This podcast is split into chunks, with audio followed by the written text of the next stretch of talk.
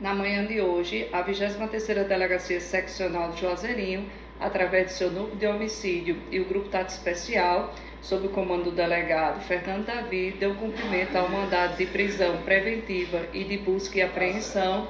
em desfavor de um indivíduo pela prática do crime de estupro de vulnerável. O fato aconteceu no dia 5 de dezembro é, de 2023, é, onde o indivíduo que se diz ancião testemunha de Jeová é, chegou a acariciar as partes íntimas de um adolescente de 12 anos de idade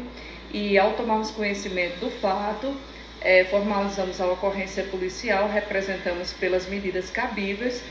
é, onde hoje foi dado cumprimento devido. O indivíduo de 60 anos de idade foi preso, conduzido até a carceragem da Central de Polícia de Campina Grande, onde ficará aguardando a audiência de custódia.